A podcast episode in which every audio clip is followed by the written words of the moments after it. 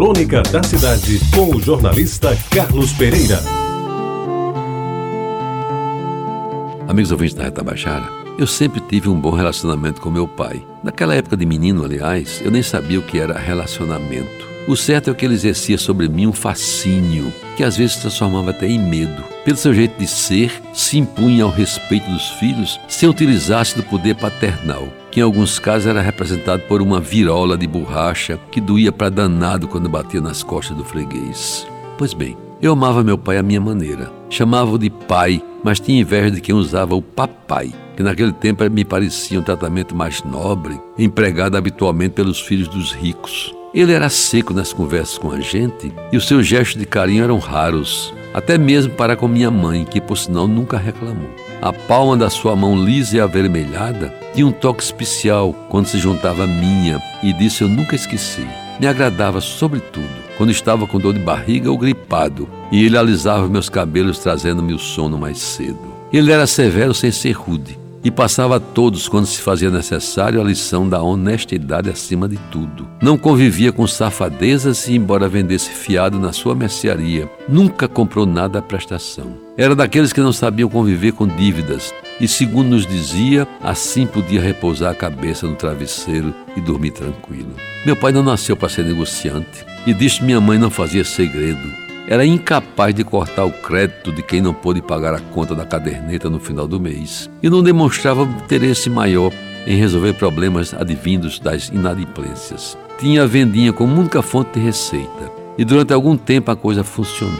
Quando o fiado aumentou muito, resolveu que era chegada a hora de fechar o negócio e se decidiu por ingressar no serviço público. Uma vez, faz tempo, um sábado de manhã, Cheguei em casa com a concha de bananas maçãs. Eram vinte e tantas bananas, quase maduras, e da água na boca. Tinha-me presenteado o dono de uma quitanda que funcionava na Vasta da Gama, cujo nome não consigo mais lembrar. Não sei porquê, gaguejei quando meu pai me interrogou sobre as bananas. Achei muito tempo depois que talvez não tivesse sido explícito na narrativa e por isso criara dúvidas a respeito do presente. Ele fugindo ao seu modo de ser, rispidamente e quase aos gritos, me empurrou rua fora, me obrigando entre soluços a devolver as apetitosas bananas que lhes afianço me foram realmente dadas. O dono da quitanda, sem entender nada, penalizado de mim, resolveu entregar a penca diretamente ao meu pai, explicando que aquilo era um presente que me dera. Meu pai não só não aceitou, como foi mais duro ainda. Mandou o homem de volta aos seus pagos e me impingiu uma dúzia de bolos com uma temida palmatória, que algum tempo sem uso descansava pendurada no prego da parede. Pois bem, as moções de solidariedade que recebi da minha mãe aos brados dos meus irmãos bem baixinho não foram suficientes para diminuir o inchaço das mãos doídas e dos olhos cansados de chorar. Ficou em mim durante muito tempo a vergonha aberta ao público e a mágoa da pessoa querida, que em momento infeliz me aplicara castigo tão injusto.